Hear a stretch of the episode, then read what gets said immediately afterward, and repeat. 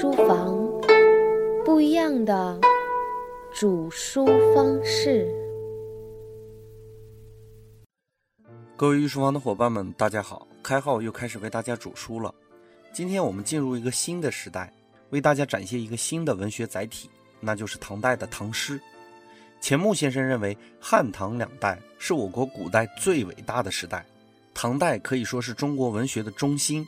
已经达到了登峰造极的境界。我们今天都说唐诗，唐诗，仿佛说到诗，就一定当属唐代的最好。唐代的杜甫的诗、韩愈的古文、颜真卿的字和吴道子的画，在他们之后，没有人再能达到这个境界了。换一个说法，他们都达到了文学艺术的最高境界。所以，从一定程度上来说，唐代确实是中国古代文学的巅峰时期。中国文学最顶尖而且最正统的。当属诗，唐诗理所当然是所有诗体里最高水准的。清代编的《全唐诗》共计九百卷，收录了四万八千九百首诗，作者两千二百多人。这本书在乾隆四十六年开始编纂，是以胡振亨的《唐英统签》为蓝本增减而成的。我们之前讲过，汉代也好，包括建安时期，诗都是五言诗，到了唐代才有七言诗。而《昭明文选》里收录的诗叫五言古诗，唐朝开始才有七言古诗。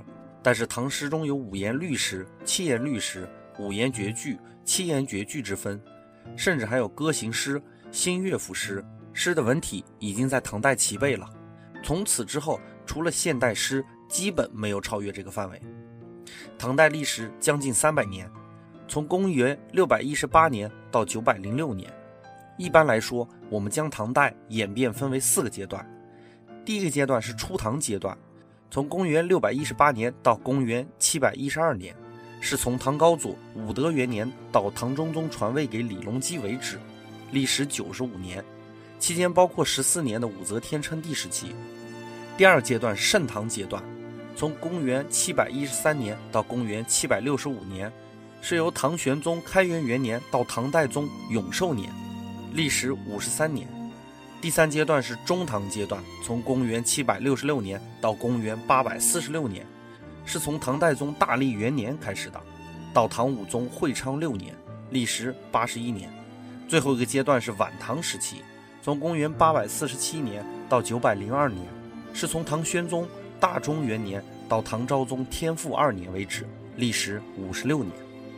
我们之后讲解唐诗，也基本会按照这个时间表去区分阶段。比如我们今天要讲的初唐四杰，就是第一阶段初唐的文学新秀。伟大的文学都诞生于太平盛世，可以这么说，和平滋养了文化。魏晋南北朝时期的文学，只能算是文学的觉醒，到唐代才开始神气十足。原因有三点：第一，魏晋时期是衰世，唐代才是真正的安富宗荣的大时代。第二点，南北朝时期是门第社会，也算是乱世。虽然贵族对于文学的追求有所上升，但总体来说比较狭隘。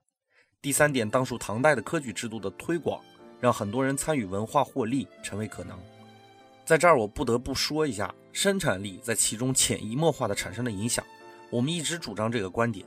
今天和几个朋友聊到如何推广文化的问题，我提出了我自己的几个观点，也算是基于我自己读书做的一些总结。我本人做御书房，有几个方面是尽量少接触的。第一个方面就是考，比如什么什么东西是什么什么时候的，像这种考的方式去总结历史，我一般是比较避讳的。对于历史过于斤斤计较，一定会让历史的有序性下降。第二就是学术化，因为一旦学术化，必然有一部分人会被甩出去。我个人断定，在这个时代一定是文化发展最好的时代，就像刚刚说到的科举制度对文化的影响一样。只有文人可以获利，在理论上才会让更多人参与到文学里来。所以很多人问我为什么搞小范围收钱，因为我需要生活，饿着肚子搞文化，最后一定会让文化变味儿的。而投其所好的去输送文化，一定是文化发展的必然方向。文化注定要和经济挂钩，因为生产力在一定程度上决定了文化的发展，这一点一定是必然的。我们把话题扣回来，继续聊文学史。初唐著名的诗人有王勃、杨炯、卢照邻、骆宾王四位，史称初唐四杰。他们能将五言诗演化成七言长篇古诗而出名，但到盛唐时期，人们已经对初唐四杰并不太推崇了。可以从杜甫的绝句里看出来，诗句里这样写道：“王杨卢骆当时体，轻薄为文沈未休。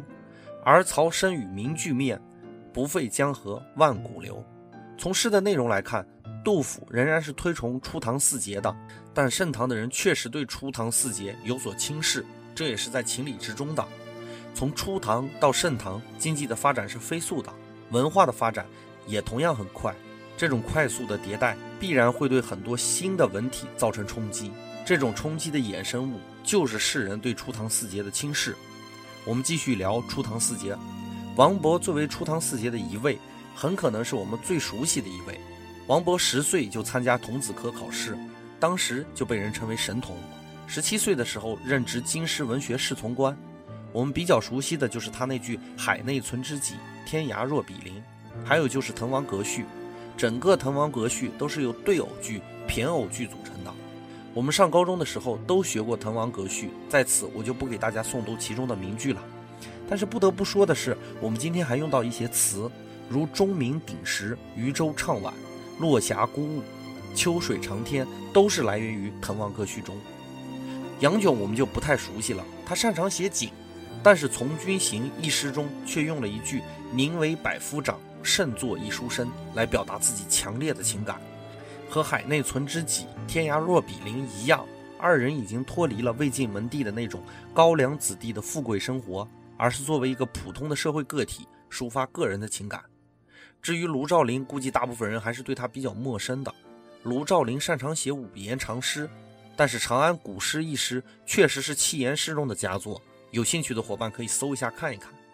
骆宾王相对比较熟悉的。我想大家大概是因为他的名字比较另类，其实骆宾王的思想也是很奇幻的，带有浓烈的神仙思想，在很多诗中体现出他对于神仙的一种向往，也算是一个特色吧。当然，我们总结归总结，明代陆时庸对于王杨卢骆做出的评语却更加的精致：王勃高华，杨炯雄厚，赵林清早，宾王坦逸。这正说明他们当时在开创一种新的诗坛风格。逐渐确立了唐诗之后的风格。后来的宋之问，我们之前说过，他因诗杀人。孔子教导我们，对于历史，比则比，消则消。所以在讲历史的时候，尽量消去这样的情况，并不是我们不提，而是一带而过。至于之后的陈子昂登幽州台，也算是一种新的诗体的风格。而且陈子昂拜官时宜，故多作粉玉诗。韩愈对他也是赞许有加的。作为一名初唐的才子。他的观点值得我们去学习。他对于齐梁时期的诗体表示轻视，认为齐梁的诗太过重视词藻，而不在意诗的意境。有言为证：文章博记，故弃于高贤。刀笔小能，不容于先达。我们现在来看，无论初唐四杰还是陈子昂，对于过去的摒弃较多，但是对于一些已经固有的方式却保留了下来。比如他们的诗基本保持了韵律，而置换了其中的内容。对于内容为王的文化来说，我们是否应该好好想一想，旧曲新唱是不是也是一种方式呢？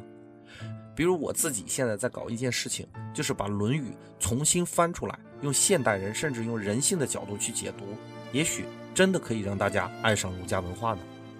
具体的细节可以通过网易云音乐私信联系我。这项工作非常庞大，正在系统的整理中。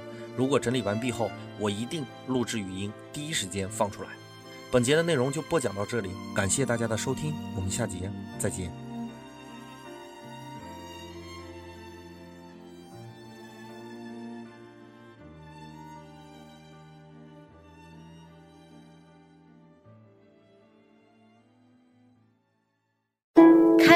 书房，不一样的煮书方式。